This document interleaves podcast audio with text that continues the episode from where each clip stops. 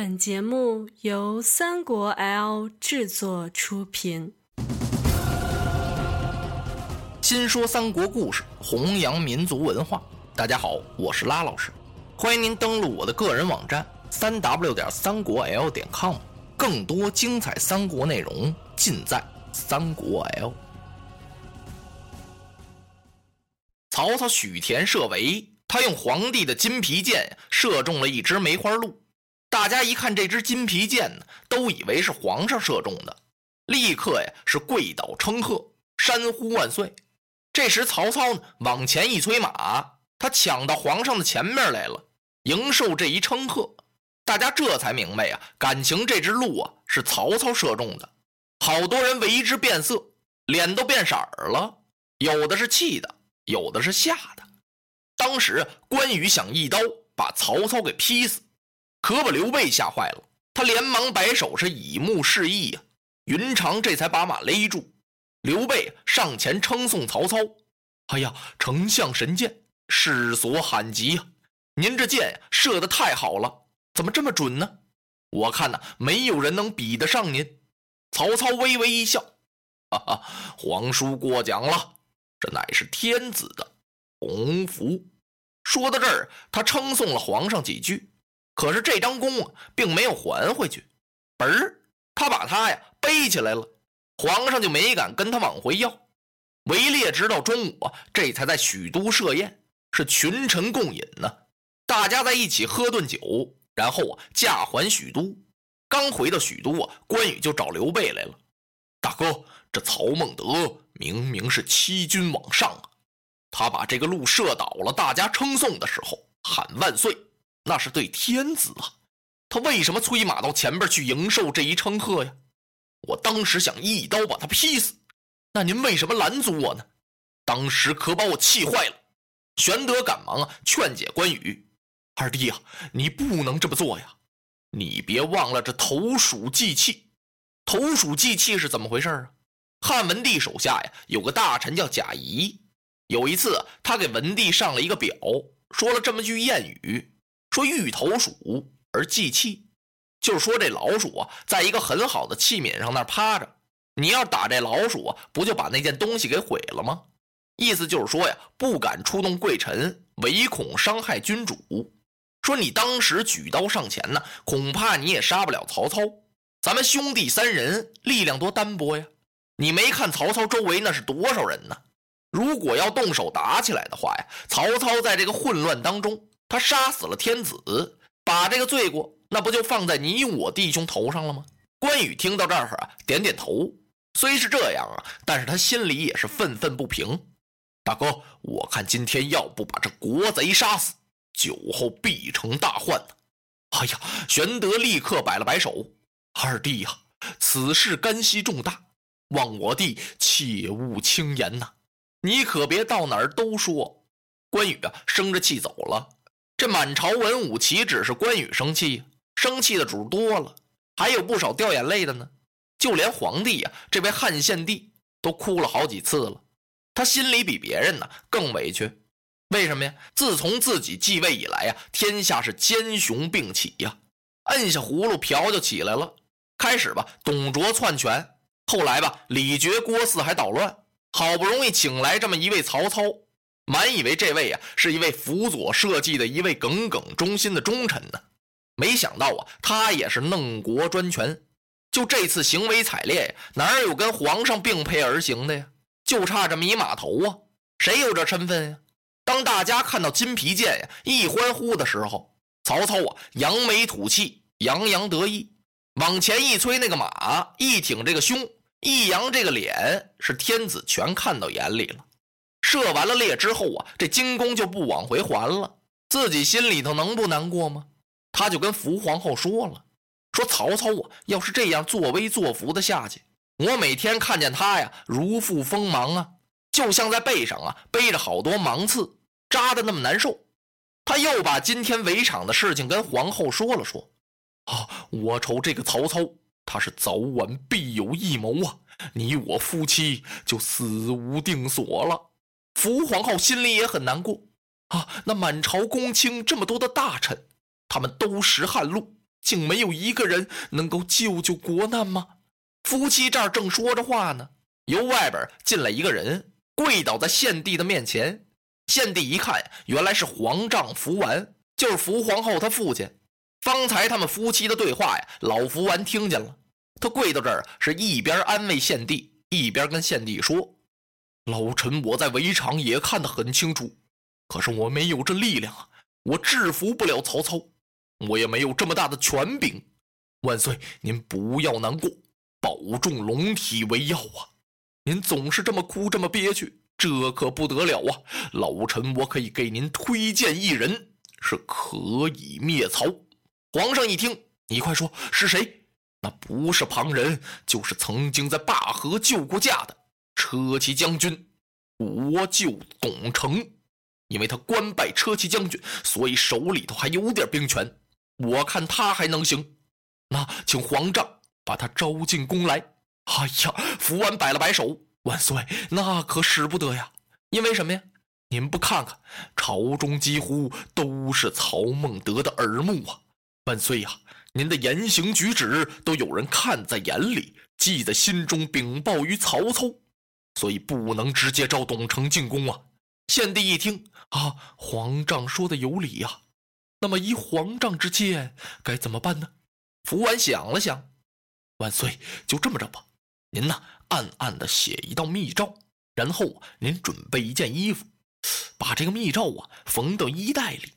您把这个衣袋赐给董承，叫他回到家去仔细观看，然后叫他找些心腹之人，就可灭曹了。而且此事是神不知鬼不觉，不知万岁龙意如何？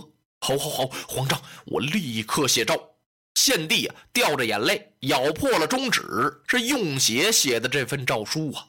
写完之后，交给福皇后，让她一定要把它缝好，千万不许露出什么马脚。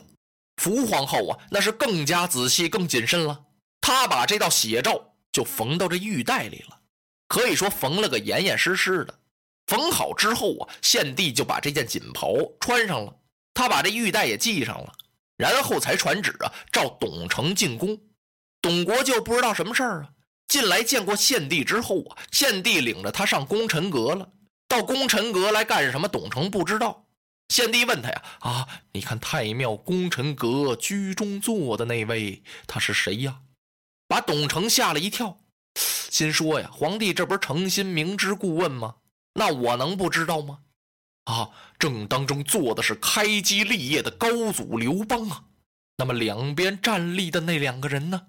董承赶忙回答说：“那是刘侯张良，错侯萧何呀。”献帝点头，对他们都是开国元勋呐，汉高祖的股肱之臣。今日我看你国舅啊，也像朕身边的子房啊，跟张良差不多呀。董承一听，哎呦，那我怎么敢当呢？献帝微然一笑：“啊，你不是也曾经救过驾吗？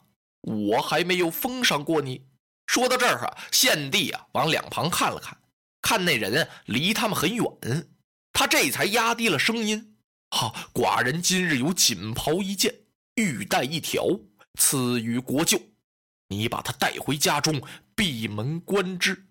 你把门插上，仔细看看，不要辜负了朕意呀。”说完了呀，把袍脱下来，把带解开，就交给董承。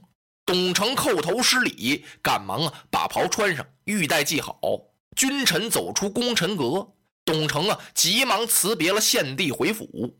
他心想啊，这衣服里啊一定得有东西，我得赶快回府去看看。刚走到东华门，只听哒哒哒哒哒哒哒一阵马蹄声，啊！他看前面呀，有一人跨坐在鞍桥上面，后边啊带着不少的铁甲军。来者不是旁人，正是曹操。吓得董承想回避，往回走啊不行了，往前走那就要冲撞，想躲没地方躲了，只好他往道边这一站，是躬身一礼，他想把曹操让过去。哈哈哈！曹操走到他的跟前，吁，把马给勒住了，感情是特为他来的。董承陪着献帝一进功臣阁呀，曹操那儿就得到禀报了，说国舅董承被天子召进宫中，进功臣阁太庙去了。不知道什么事情。曹操不放心，他这才催马呀，赶到东华门，正好跟董承走了个照面。曹操甩蹬离鞍下了马，背着手啊，走到董承的跟前，上下打量打量董承。董承的心是突突直跳。曹操看完他之后啊，微然一笑：“啊哈哈，不知国舅你这是从何而来呀？”啊，禀丞相，董承蒙天子见诏，赐我锦袍一领。哦，为什么天子无端要赐国舅锦袍一件呢？啊，这个，啊，丞相万岁！说我曾经在灞河有救驾之功啊。哦，说话的同时，曹操就注意上董承这个袍带了。看着看着呀，啊哈哈哈！董国舅。能不能把这玉带解下来，让我看一看呢？呃，董承吓坏了，心里说：“这袍带里边有东西，解下来给你看看，那怎么能行啊？”他想不解，不解，曹操能答应吗？他收这么一打沉儿，曹操吩咐手下人速与我解之。你要不解呀，过去人把他给我解下来。董承一看啊，且慢啊，我这就解给丞相。说着呀，董承把带子解下来，交到曹操的手里。曹操接过来看了看，是一条镶金嵌宝的玉带，也没有什么呀。可是他不放心呢，又打量董承：“嘿嘿，我舅，你把袍脱下来，叫我穿穿不好吗？”啊，可以。董承不敢说不行了。要说不行的话呀，曹操立刻能吩咐人过来给他扒喽。他赶快把袍脱下来，交给曹操。曹操接锦袍在手，啪啪啪抖了这么两抖，也没发现什么。他又把这个袍举起来，对着太阳照，他看的可真仔细呀。这时候啊，董承紧张死了，心里说：他要瞧的这么仔细，那一会儿的功夫不得发现了什么呀？那可怎么办呢？曹操啪把这袍这么一抖，唰，他穿上了，然后啊，把那条玉带啊也系上了。系好之后啊，哎，他告诉手下：“哎，你们来看看，啊，我穿此袍合体否？”他手下的这些亲随一看，啊，丞相，您穿这袍啊，太合体了。其实啊，短半尺。曹操啊，明知道他们这是说好话呢。哈哈哈！